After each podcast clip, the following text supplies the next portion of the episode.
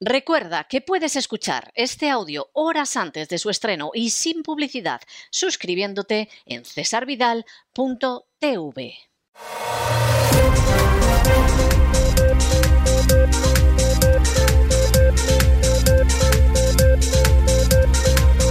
Las noticias del día. Estamos de regreso y estamos de regreso para dar inicio a nuestro boletín informativo. Eso después de ese editorial donde, lo decimos con profunda tristeza, tenemos que volver a avisar de algo que venimos anunciando hace mucho tiempo.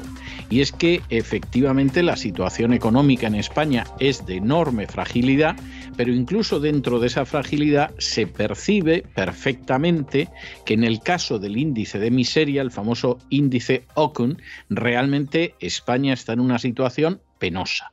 Está detrás de Grecia, está detrás de Letonia, está detrás de Estonia. Hombre, esto es vergonzoso, no es que tengamos nada contra los estonios, que son muy buena gente, o contra los griegos, que son muy ocurrentes, pero francamente que España, con la población que tiene, con los recursos que tiene y con la situación geográfica que tiene, esté detrás de Grecia, que en términos de desempleo juvenil solamente Grecia esté peor, verdaderamente es algo terrible. Y es que, claro, el índice de miseria de España, pues como el de todos los países, que es la suma del índice de desempleo más la inflación, bueno, resulta que Estados Unidos, que está en una situación que aquí la gente está que muerde con la inflación, bueno, es que España está casi el doble de mal en cuanto al índice de miseria.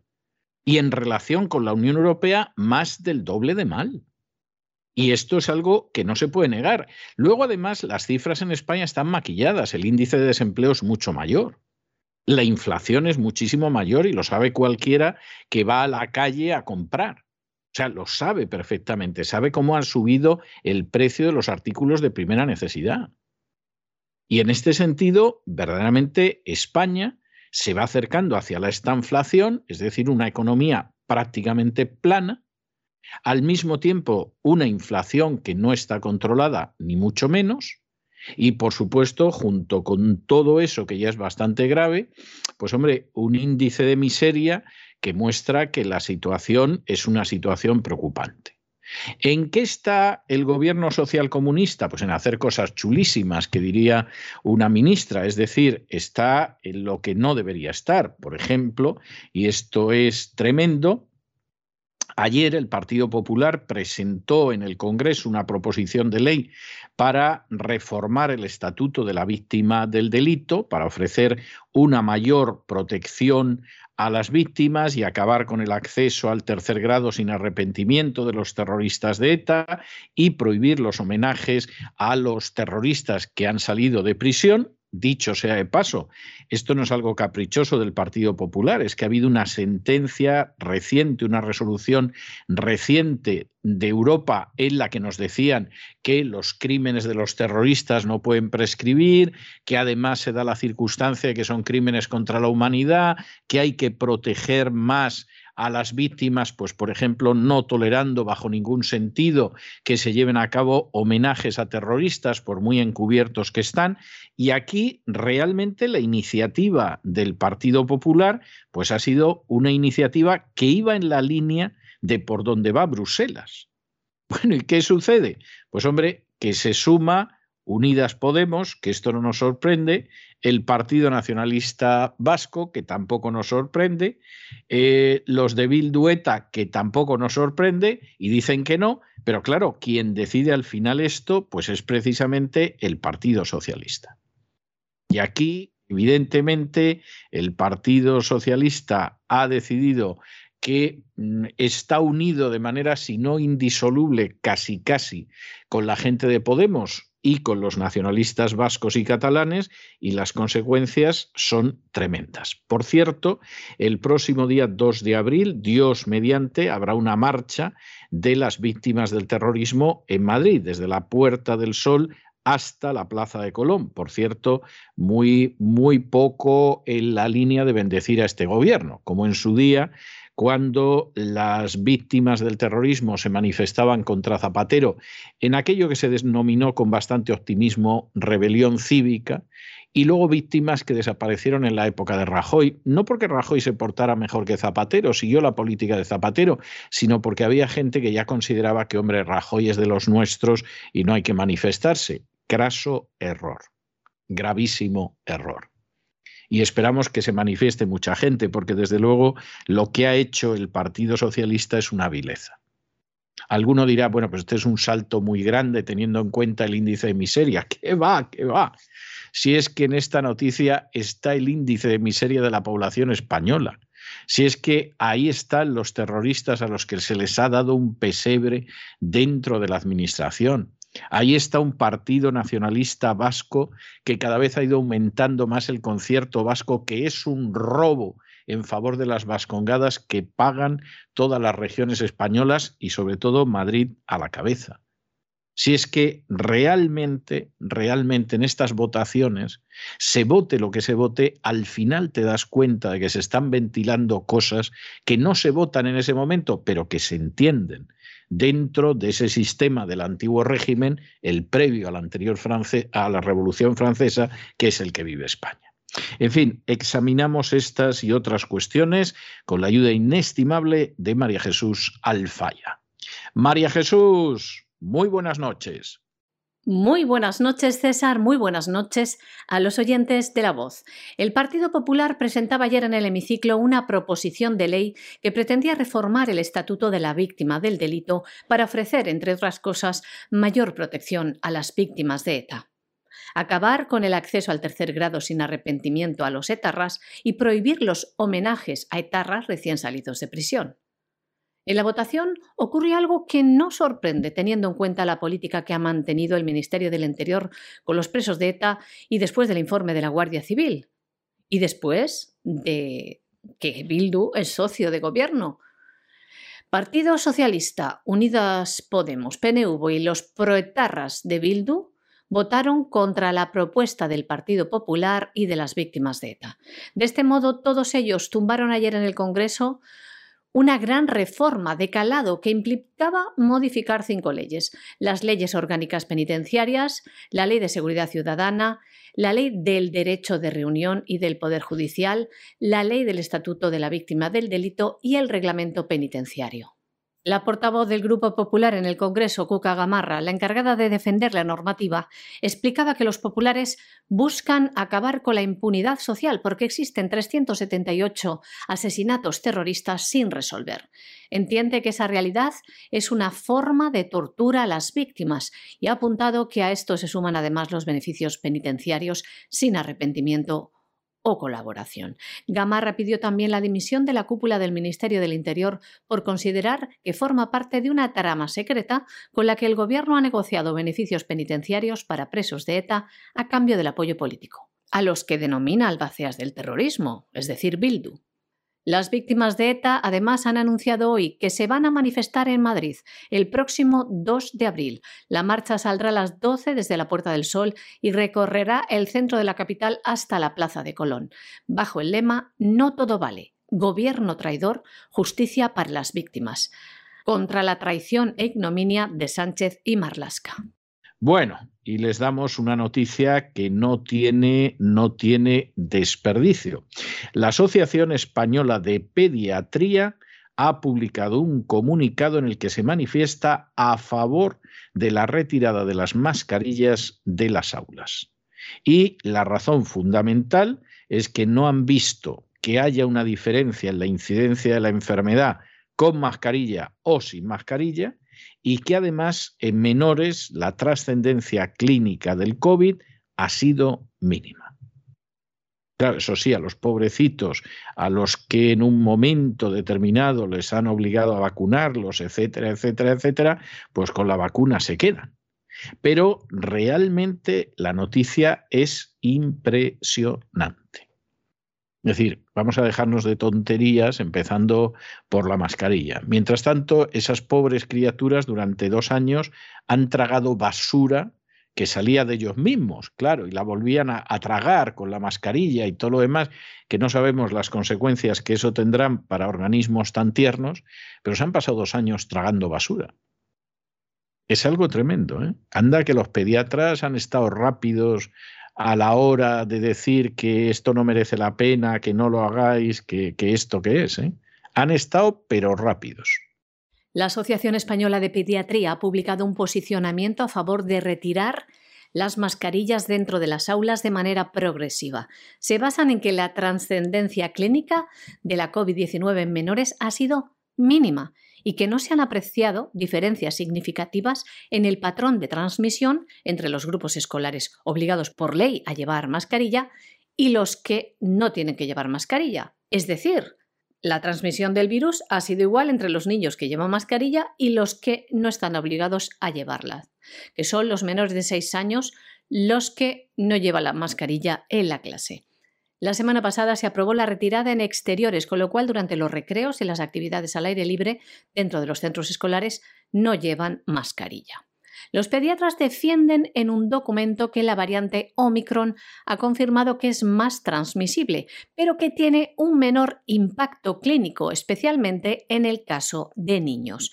Por ello, y aceptando que va a seguir habiendo casos, recomiendan normalizar la transmisión y focalizarse en proteger a los más vulnerables. En este sentido, apuntan que el incremento de infecciones pediátricas ha sido notable en las últimas semanas, pero que la trascendencia clínica ha sido mínima. Por todo ello, y siguiendo la misma línea de la petición que hicieron hace 15 días los pediatras catalanes, estos pediatras apuestan por una serie de medidas de desescalada encaminadas a que cada vez haya mayor presencia de alumnos en las aulas. Por todo ello, proponen un calendario progresivo de desescalada en el uso obligatorio de la mascarilla en el interior de las aulas, según el curso escolar. Y estos pediatras reconocen que los niños son menos vulnerables a la enfermedad grave por COVID, pero aún así algunos siguen recomendando la vacunación con niños, con una vacuna experimental que ha producido efectos secundarios muy graves tras la inoculación en muchos niños, incluso mortales. Hay que decir que la vacunación, pese a la poca seguridad de la vacuna, sigue adelante, fomentada por los gobiernos, el Ministerio de Sanidad este lunes daba los datos. El 56,3% de la población de 5 a 11 años cuenta ya con al menos la primera dosis de la vacuna contra el COVID. Bueno, y nos vamos a Chile y parece que nos vamos, como en el juego de la OCA, a la casilla de entrada. Y se lo vamos a explicar por qué les decimos esto. Los males que lleva sufriendo Chile desde hace más de dos años comenzaron cuando al presidente Piñera se le ocurrió no ratificar un tratado de Naciones Unidas en favor de la inmigración descontrolada. El tratado este era una de tantas barrabasadas de Naciones Unidas que tenía un aplauso entusiasta del Vaticano y de determinados países porque era agenda globalista en vena. Piñera decidió que esto no lo ratificaba, porque efectivamente esto a Chile le iba a hacer muchísimo daño. Y por lo tanto no iba a ratificar un documento que favorecía la inmigración ilegal y que le iba a hacer mucho daño a Chile. Inmediatamente, inmediatamente, en el legislativo chileno se formó una alianza que iba desde gente que había ayudado a Piñera a llegar a la presidencia hasta la extrema izquierda, para cambiar la constitución y que ya la ratificación de esos tratados no dependiera del presidente, sino del legislativo, de tal manera que el día de mañana, vamos, la inmigración ilegal y cualquier cosa que se le antoje a la agenda globalista, aunque a los intereses nacionales de Chile les venga como una pedrada en el ojo. Y efectivamente eso no salió adelante, pero al poco tiempo una serie de organizaciones juveniles, mira tú qué casualidad, financiadas por Soros desde hace años y años, empiezan a organizar una, mm, pero verdaderamente una dislocación de la vida urbana en Chile. En ese momento, y por si alguien no se había dado cuenta de lo que sucedía, porque claro, los que estaban viviendo aquello, que era decir, pero bueno, vamos a ver, porque haya subido algo el precio del transporte, es para que se dediquen a destruir mobiliario urbano, a parar la vida, etcétera, etcétera. Esto, esto parece exagerado. aparece el representante de la Iglesia Católica en Chile y dice que la salida es un cambio de constitución.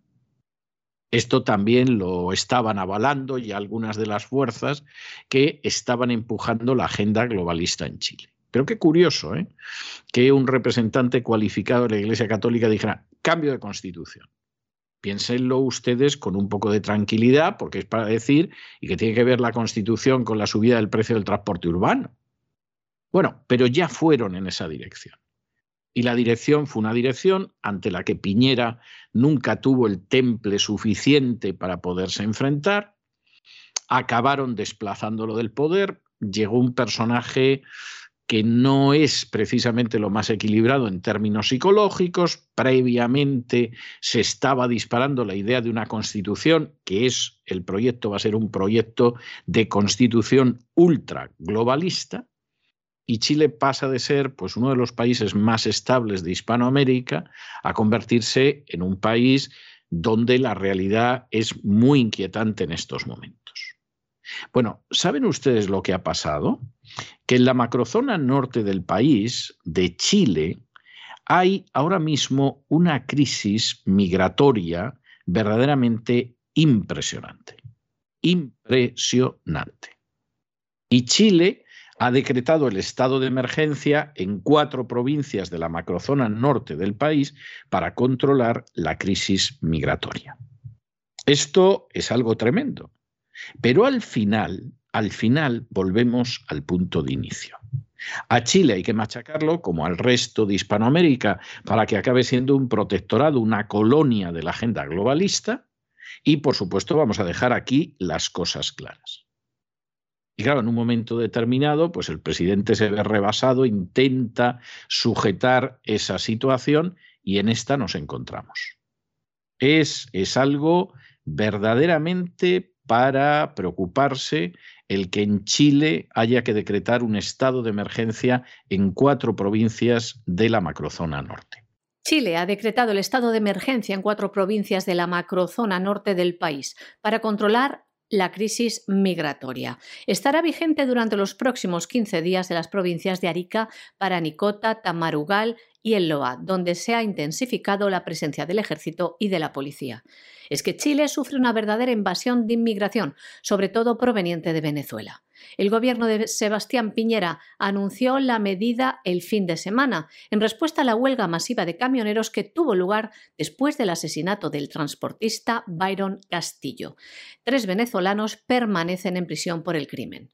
El decreto, publicado hoy en el Diario Oficial de Chile, dice lo siguiente. El control de las fronteras en materia migratoria y su protección contra el crimen organizado transnacional dedicado al tráfico de migrantes y la trata de personas es un problema que guarda relación tanto con la seguridad interna como con la defensa nacional. Al desconocerse la identidad de las personas que ingresan clandestinamente, los policías no pueden ejercer adecuadamente el control migratorio y de orden público que les corresponde, lo que pone en riesgo la seguridad de la nación. Por ello, son necesarias las medidas extraordinarias orientadas a la protección de las personas y de sus bienes. El mandatario chileno ha explicado que la política migratoria del país latinoamericano permite la migración legal a los que vienen diciendo la verdad, a los que vienen a iniciar una nueva vida, a los que vienen a integrarse, a aportar el desarrollo y que cumplen las leyes, decía el presidente de Chile. Por el contrario, añadía, no están abiertas las puertas a quienes entran faltando a la verdad, con documentos falsificados, con antecedentes penales, aquellos que delinquen. Sebastián Piñera insistía en que está utilizando todos los instrumentos que la ley otorga para poner orden en casa. Ha garantizado que van a seguir haciéndolo para que los que quieran ingresar en el país de manera ilegal no puedan. Además, dice que no se trata de un problema que se resuelve solo con voluntad y ha recordado que se trata de un problema mundial. A pesar de lo que hemos dicho, posiblemente la noticia más importante que afecta a Hispanoamérica en el día de hoy sea la reunión de Bolsonaro con Vladimir Putin en Moscú. Esto es algo que rompe totalmente los esquemas de aquellos que se empeñan en que vivimos en la época de la Guerra Fría. ¿eh? Para aquellos que o no ven o no quieren ver porque están muy cómodos en la época en que aprendían algo y lógicamente no quieren aprender nada ahora que son más mayores. Para aquellos que están empeñados en que vivimos el mismo episodio de la Guerra Fría, que es un disparate porque eso acabó hace 30 años y Rusia no es la Unión Soviética, Hombre, lo ideal aquí sería que efectivamente Putin conciliara el apoyo de Cuba, de Venezuela, de países de extrema izquierda y nos vuelven a vender la misma historia del comunismo, el castrochavismo, etc. Eso es falso. Y además indica una ceguera a la hora de analizar lo que está pasando en el mundo que da pavor. El mundo en estos momentos se está dividiendo entre fuerzas patriotas y fuerzas globalistas. Y esas fuerzas globalistas lo mismo son de izquierdas que de derechas. Los que piensen que solo es la izquierda es que de verdad que no se enteran de lo que está pasando en el mundo, para desgracia de ellos y de sus naciones. Y las fuerzas patriotas pues lamentablemente no son solo democráticas. A veces son democráticas, a veces son autoritarias, a veces son dictatoriales, pero todas tienen en común que no están dispuestas a que sus respectivas naciones se conviertan en protectorados y colonias de la agenda globalista. Bolsonaro es un sujeto situado en la extrema izquierda, ni por aproximación. Es uno de los demonios de la extrema izquierda en Hispanoamérica y fuera de Hispanoamérica. Pero Bolsonaro sí es un personaje que tiene una visión patriota anti-agenda globalista. Y por lo tanto, en un momento determinado, se reúne con el ruso Putin, que desde luego no tiene nada que ver con la extrema izquierda. De hecho, la gran fuerza de oposición con la que tiene que batirse Putin en todas las elecciones es el Partido Comunista Ruso. Los que no lo sepan o no lo quieran saber, peor para ellos. Pero Putin comparte con Bolsonaro que es contrario a la agenda globalista y que es patriota. Y efectivamente hay un entendimiento en ese aspecto. Luego en otros aspectos pueden diferir mucho. Y en medio de la crisis de Ucrania, Bolsonaro decide que va a ver a Putin. Las presiones que ha tenido que sufrir Bolsonaro de la Casa Blanca para que no fuera a Rusia han sido gigantescas. Fundamentalmente porque, por desgracia, la actual administración americana, y así va la diplomacia americana, es una actual administración sometida a la agenda globalista. Lo cual explica de sobra por qué odia a Putin y por qué está a ver si consigue quitarse pues, a Orbán en Hungría, a Bolsonaro en Brasil, etcétera, etcétera, etcétera.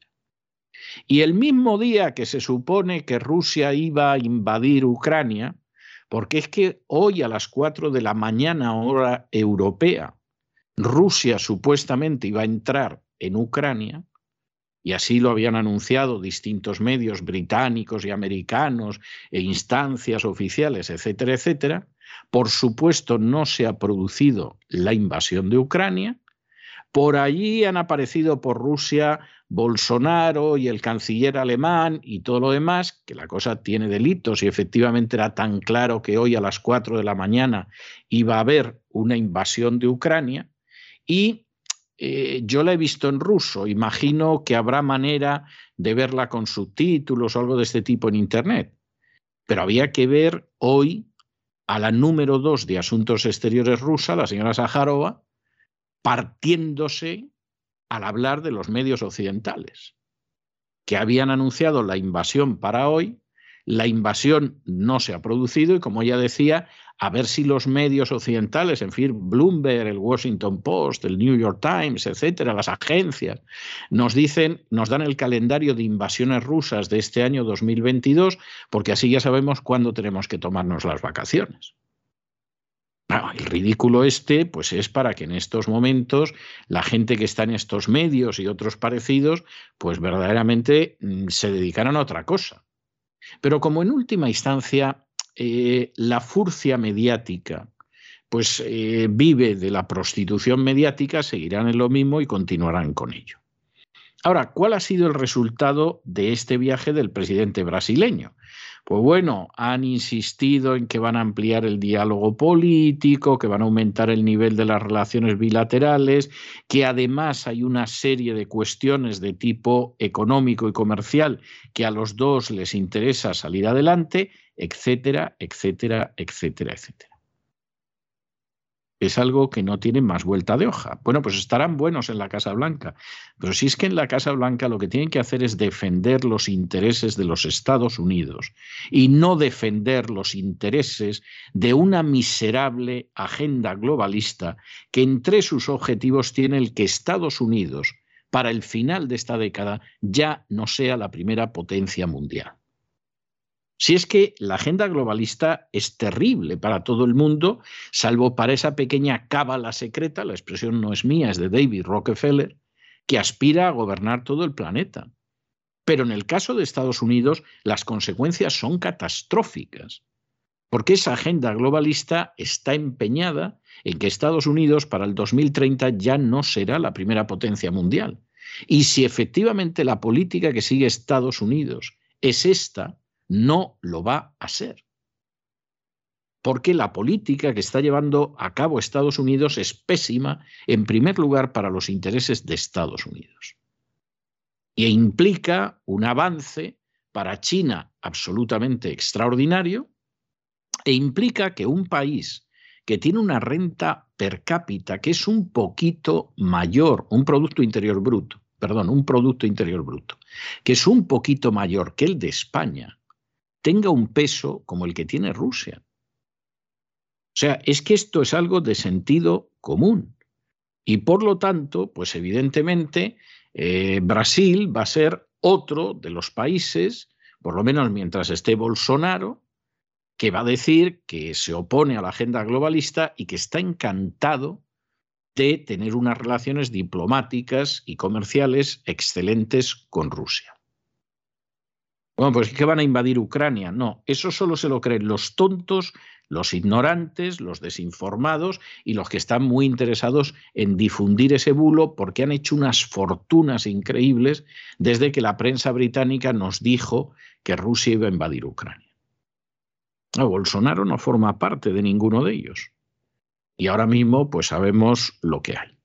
Pese a la presión de los Estados Unidos para que no viajara a Rusia, el presidente brasileño Jair Bolsonaro ha respondido a la invitación de Putin y ha mantenido una reunión con él hoy en el Kremlin.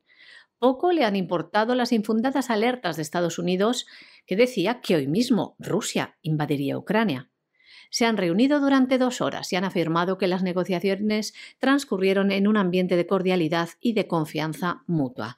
El presidente ruso ha dicho que durante el intercambio de opiniones sobre asuntos globales y regionales se constató que las posturas de Rusia y Brasil son cercanas o coinciden en muchos temas.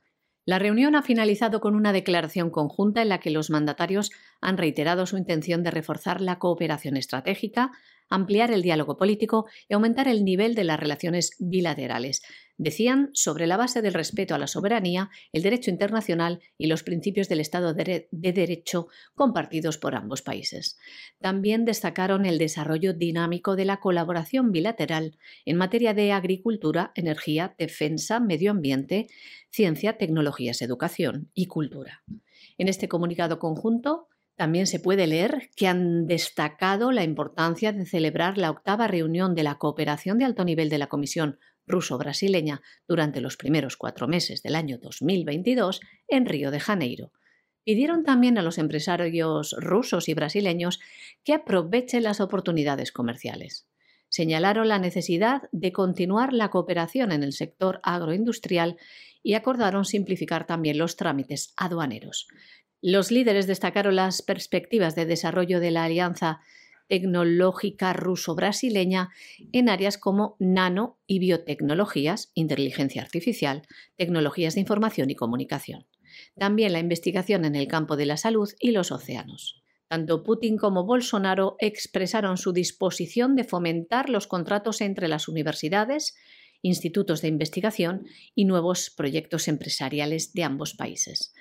Los jefes de Estado discutieron las perspectivas de fortalecer la cooperación y los intercambios bilaterales en el campo militar. Además, han abordado la carrera armamentística en el espacio, acentuando la necesidad de acciones conjuntas para impedirla. Y hablando sobre el espacio, Putin y Bolsonaro también han resaltado los proyectos conjuntos de navegación por satélite y vigilancia de los desechos cósmicos, así como su interés por aumentar la cooperación en otras esferas relacionadas con las actividades en el espacio con fines pacíficos.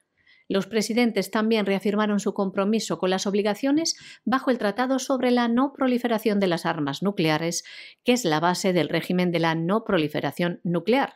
Destacaron la importancia de la pronta entrada en vigor de la prohibición completa de los ensayos nucleares. Los mandatarios también reafirmaron su apoyo a la Organización para la Prohibición de las Armas Químicas y su firme intención de alentar los esfuerzos e iniciativas encaminados a fortalecer la autoridad de la organización y la integridad de la Convención sobre la Prohibición del Desarrollo, la Producción, el almacenamiento y el uso de las armas químicas y sobre su destrucción. También Putin y Bolsonaro alientan el diálogo entre el Mercado Común de América del Sur, el Mercosur, y la Unión Económica Euroasiática. También acordaron profundizar la coordinación ruso-brasileña en la agenda del Consejo de Seguridad de la ONU para contribuir a contrarrestar las amenazas a la paz y la seguridad internacionales de acuerdo con los propósitos y principios de la Carta de la ONU, reafirmando su compromiso con la resolución pacífica de las disputas. Además, ambos presidentes expresaron su preocupación por el crecimiento de la inestabilidad en varias partes del mundo. Comparte la opinión sobre la necesidad de resolver los conflictos por medios pacíficos y diplomáticos de conformidad con las normas del derecho internacional, incluida la Carta de la ONU. En los momentos previos a la reunión, Putin además destacó que, pese a todas las restricciones que supuso la pandemia de COVID-19, el intercambio comercial con Brasil creció en un 87% y señaló que Brasil es uno de los principales, incluso decía, se puede decir que el principal socio comercial y económico de Rusia en Latinoamérica. Y nos vamos a internacional y no crean ustedes que nos vamos muy lejos de Rusia. ¿Por qué? Porque Ustedes saben que uno de los escándalos que se organizó al poco de acceder a la presidencia Donald Trump fue el denominado Russiagate. El Russiagate pretendía demostrar que Donald Trump había llegado a la Casa Blanca con la ayuda de Rusia. Es decir, los rusos se habían dedicado ahí, no sé, a meter papeletas en las urnas o qué, pero bueno, se supone que los rusos se habían dedicado a la maldad precisamente para que las elecciones las perdiera Hillary Clinton y las ganara Donald Trump. Esto evitó una política de Donald Trump de acercamiento a Rusia y de evitar problemas, lo cual le venía de maravilla al complejo militar industrial no también a los Estados Unidos, pero sí al complejo militar industrial. Pero al fin y a la postre quedó de manifiesto que ni los rusos habían ayudado a Donald Trump a ganar las elecciones ni cosa parecida. Parecía que la cosa quedaba ahí. Pero mira tú por dónde ahora en lo que se está destapando la investigación del FBI sobre los supuestos vínculos de Donald Trump con, Rusia en el año 16, lo que ha salido a la luz es que Hillary Clinton encargó en el año 16 a una empresa de Internet que se infiltrara en los servidores de la Torre Trump con el fin de poder vincular a Donald Trump con Rusia. Esto era falso, pero la señora Clinton se dedicó presuntamente a organizar un espionaje contra Donald Trump para acusarlo precisamente de esta situación. El problema, y esto todavía es más grave, es que además se supone que en esta operación de la señora Clinton, en la cual se pegaba Donald Trump con Rusia y de esa manera se suponía que perdía las elecciones y vamos, perdía hasta los pantalones, muy posiblemente estaba vinculado el FBI, el entonces presidente todavía Barack Obama y el vicepresidente Joe Biden, que es el actual presidente.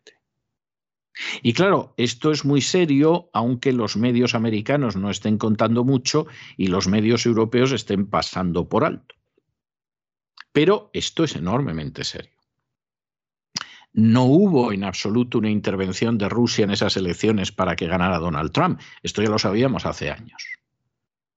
Pero parece, cada vez aparecen más documentos que apuntan a que la señora Clinton quiso organizar una trama para unir el nombre de Donald Trump con el de Rusia y que perdiera las elecciones trama que siguió durante un tiempo, y además lo hizo de manera ilegal y espiando y financiando ese espionaje, y muy posiblemente con ayuda y autorización del FBI, del presidente Obama y del vicepresidente Biden, actual presidente de los Estados Unidos. Absolutamente ejemplar todo esto, verdaderamente ejemplar. ¿Hasta qué punto en un momento determinado el Partido Demócrata pensó que esto iba a funcionar incluso después de la derrota electoral de Hillary Clinton?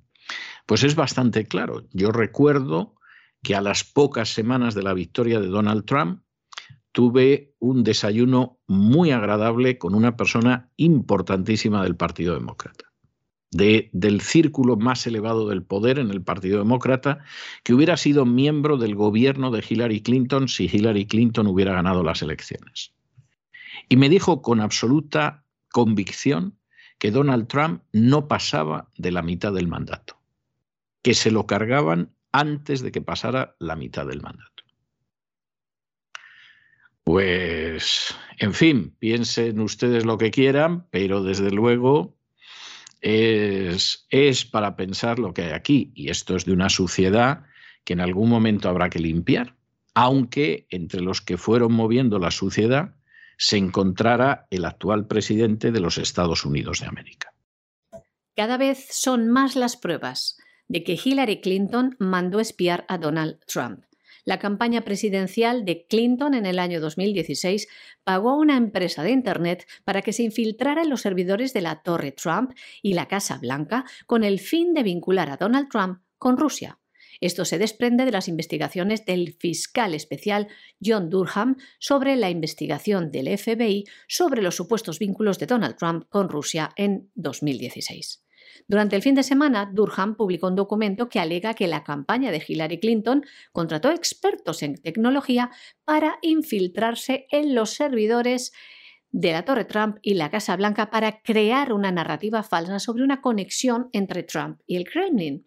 El objetivo de la campaña de Clinton era impulsar una investigación federal sobre la campaña de Donald Trump y convencer al público de que estaba aliado con el gobierno ruso. En ese momento, eso es exactamente lo que el entonces presidente Trump dijo que estaba sucediendo. Y ahora se confirma. También el exdirector de Inteligencia Nacional, John Radcliffe, también ha confirmado que existe información de inteligencia que demuestra que Hillary Clinton durante la campaña presidencial, les leemos, estaba creando un plan para vilipendiar a Donald Trump para acusarlo falsamente de tener vínculos con Rusia e interferir en la campaña en las elecciones presidenciales de los Estados Unidos. Este exdirector de inteligencia alegó además que la comunidad de inteligencia, el FBI, también como el entonces presidente Barack Obama y el entonces vicepresidente Joe Biden, estaban informados al tanto de este espionaje. Y también ha dicho este exdirector de inteligencia que de la investigación del fiscal especial Durham van a salir más acusaciones contra Hillary Clinton. Donald Trump, al conocer esto, ha hecho las siguientes declaraciones. Les leemos. El documento proporciona evidencia indiscutible de que mi campaña y presidencia fueron espiadas por agentes pagados por la campaña de Hillary Clinton en un esfuerzo por desarrollar una conexión completamente fabricada con Rusia. Este es un escándalo mucho mayor en alcance y magnitud que el Watergate, y aquellos que estuvieron involucrados y sabían sobre esta operación de espionaje deberían estar sujetos a un proceso penal. Esto es lo que decía el expresidente de los Estados Unidos, Donald Trump. Bueno, y como si nadie se hubiera enterado de que la invasión de Ucrania iba a ser hoy a las 4 de la mañana, o a lo mejor se habían enterado, pero claro, no se creen en absoluto lo que dicen los medios de comunicación. Hoy hubo reunión de Olaf Scholz, que es el canciller alemán, el presidente de Alemania, si quieren ustedes decirlo. No es exacto, es el canciller alemán, el jefe del gobierno o el presidente del gobierno alemán. Había pasado antes por Kiev, por la capital actual de Ucrania, aterrizaba en Moscú y vamos a ver, esto ya es tremendo. Estuvo tres horas hablando con Putin. Pero las cosas que dijo Olaf Scholz es que no tienen desperdicio, porque ha anunciado públicamente que Rusia estaba replegando tropas. Todo esto con el secretario general de la NATO, que es un político noruego globalista en vena, al estilo de Javier Solana, diciendo que no, que había más tropas rusas. Bueno, pues llega el alemán y dice que efectivamente está muy bien, que se retiren esas unidades, que vuelvan a los cuarteles, pero que sería bueno que eh, en un momento determinado pues eh, se vayan ya todas las tropas y no estén por ahí agrupadas, etcétera, etcétera. Eh, queda todavía unas horas aquí a este lado del Atlántico. Aquí tenemos todavía eh, unas horas por delante, vamos a ver, pero vamos, dudamos mucho que se produzca la invasión. La respuesta de Putin, mire, Rusia no tiene la menor intención de atacar Ucrania, han sido la NATO y Estados Unidos las que han creado una situación de histeria absoluta y nosotros, pues evidentemente, no vamos a empezar una guerra ni cosa por el estilo. De pronto dice Olaf Scholz que bueno, que es que la NATO, que tampoco tengan esa mala visión de ella en Rusia, porque, eh, hombre, la NATO a fin de cuentas es una organización defensiva para garantizar la paz. Y en ese momento Putin le interviene, le eh, interrumpe a Scholz y le dice, no, no, mire, no nos venga usted con eso, que eso no es verdad. Ustedes intervinieron en Yugoslavia y lo que sucedió en Yugoslavia es que la arrasaron. Y eso ni fue defensivo, ni fue garantizar la paz, ni cosa parecida. Podría haber citado el caso de Irak, Afganistán, Libia también, pero claro, lo de Yugoslavia es algo que, que Rusia tiene muy en el corazón porque siempre ha estado muy cerca de los yugoslavos históricamente, especialmente de los serbios. Entonces eh, Scholz dice, hombre, no es igual. En Yugoslavia había un riesgo de genocidio. Y Putin le dice, no, no, genocidio el que cometieron ustedes bombardeando Yugoslavia. Bueno, con todo y con eso, Scholz, pues evidentemente ha terminado la cosa de buena manera, han dicho que, efectivamente eh, van a intentar que todo vaya bien. Putin, como no se calla con nadie, ya ha señalado que no hay avances en la cuestión del estatuto especial del Donbass y en las, elecciones locales, que en el Donetsk y en el, Lugansk Ucrania sigue violando masivamente los derechos humanos y discriminando a la población ruso parlante, y esa discriminación está consagrada por ley, y efectivamente, pues, pues esta es la historia y aquí no hay más vuelta de hoja. Por supuesto, durante la reunión se abordó el tema del gasoducto Nord Stream 2, que Washington quiere que Alemania utilice como un arma política de presión sobre Rusia. Y esto visto desde este lado del mundo puede parecer medianamente lógico. ¿eh? Pero ustedes comprenderán que los que pasan frío son los alemanes. Y claro, Alemania no está por la labor de que se cierre el gasoducto, porque aquí se da la circunstancia de que los que tienen que recibir el gas y el petróleo son ellos, no los señores que están al otro lado del Atlántico. Y efectivamente aquí no salió la idea, eh, primero salió la idea de que no iba a haber una invasión, pero al mismo tiempo lo que quedó claro es que Putin tiene, pero vamos, clarísimo lo que quiere y que desde luego tiene intención de que Ucrania cumpla los acuerdos de Minsk y que deje de machacar a la gente del Donetsk y de Lugansk. Eso lo tiene absolutamente claro.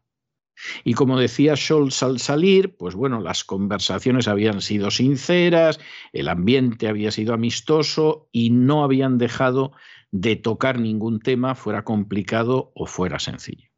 Y esa es la realidad. Y encima, pues ya se pueden ustedes imaginar el pitorreo, la guasa, la burla, el choteo, el despepite que existe en estos momentos con la supuesta invasión que iba a tener lugar hoy y que no se ha producido. Ya hay algunos que están anunciando que va a ser después de febrero. ¿eh? Esto cada vez se parece más a los anuncios del fin del mundo de los adventistas del séptimo día y de los testigos de Jehová, que luego no se cumplen jamás, pero ellos siguen adelante y la parroquia, salvo alguno inteligente que se va, pues sigue creyéndose lo de la cercanía del fin del mundo. Claro, como decía muy bien Sajarova, pues avísennos ustedes de cuáles son las invasiones del año que viene y así ya sabemos cuándo podemos tomarnos las vacaciones. Durante tres horas se reunieron el presidente ruso y el canciller alemán Olaf Scholz, quien aterrizaba en Moscú procedente de Kiev, donde se había encontrado con el presidente ucraniano. Scholz celebró el repliegue de las tropas rusas en la frontera con Ucrania, pero afirmó que no es suficiente, mientras que el portavoz del ministerio ruso explicaba ayer, tras concluir sus ejercicios militares, que las unidades del ejército ruso volvían a sus cuarteles. A pesar de esto, Estados Unidos sigue con su teoría. Rusia invadirá hoy Ucrania. Lo aseguraba hoy una vez más. La ofensiva rusa tendrá lugar a lo largo del día de hoy. Una noticia que ha puesto en alerta a toda Ucrania, que ha, ha decretado esta fecha como el Día de la Unidad Nacional y ha mantenido en alerta máxima a toda su población. Mientras Rusia insiste, no tiene ninguna intención de atacar Ucrania y vuelve a acusar a los Estados Unidos y a la OTAN de crear un clima de preguerra y fomentar la histeria colectiva en los países de Occidente. El ministro de Exteriores ruso, Sergei Lavrov, recordó ayer que su país siempre ha tenido la intención de devolver a sus tropas a las bases de origen una vez completadas las maniobras militares, y eso es lo que está haciendo. Además, el presidente ruso Vladimir Putin ha recordado que la OTAN ya desencadenó una guerra con el bombardeo a Yugoslavia e insistía, nosotros no queremos empezar una guerra. Tras la reunión con el canciller alemán, el presidente ruso dijo también que su país no puede hacer la vista gorda ante la libre interpretación del principio de indivisibilidad de la seguridad por parte de Estados Unidos y de la OTAN. Y lo decía del siguiente modo. Estados Unidos y la Alianza Atlántica interpretan con bastante libertad y a su favor los principios claves de la seguridad igual e indivisible consagrados en muchos documentos comunes europeos. Se refería al principio que estipula que la libertad de elegir alianzas queda limitada por la necesidad de evitar que algunos países fomenten su seguridad a costa de la seguridad de los demás. Y añadía Vladimir Putin. Percibimos la disuasión por la fuerza de Rusia como una amenaza directa e inmediata para la seguridad nacional. Decía también que si bien las respuestas de Estados Unidos y de la OTAN a las propuestas de seguridad rusas no cumplen con los requisitos básicos que Rusia pedía, tienen algunos puntos en común por los que Moscú está dispuesto a trabajar, a dialogar. Comentando la situación en torno a Ucrania, Putin destacó que todavía no hay avances en la cuestión del Estatuto Especial de Donbass y la organización de las elecciones locales. Lamentó lo siguiente, se sigue ignorando la posibilidad de restaurar pacíficamente la integridad territorial del país mediante el diálogo directo con Donetsk y Lugansk. Asimismo, Putin denunció que en Ucrania se violan masivamente los derechos humanos y la discriminación de la población rusoparlante está consagrada por la ley. Durante la reunión, el presidente Vladimir Putin ha recordado a Olaf Scholz que durante décadas Rusia ha sido un proveedor de energía fiable para Alemania y que en este tiempo no ha habido ningún incidente en el suministro. Es que Alemania y Rusia tienen importantes relaciones económicas. Rusia es el principal suministrador de gas de Alemania. El gasoducto Nord Stream 2, que transporta gas ruso a Alemania a través del Báltico, está ya terminado, pero no opera todavía. Una escalada de la crisis de Ucrania podía llevar a que no se autorice el funcionamiento. Berlín se ha mostrado reacio además a usar el gasoducto como arma geopolítica como le exige Washington.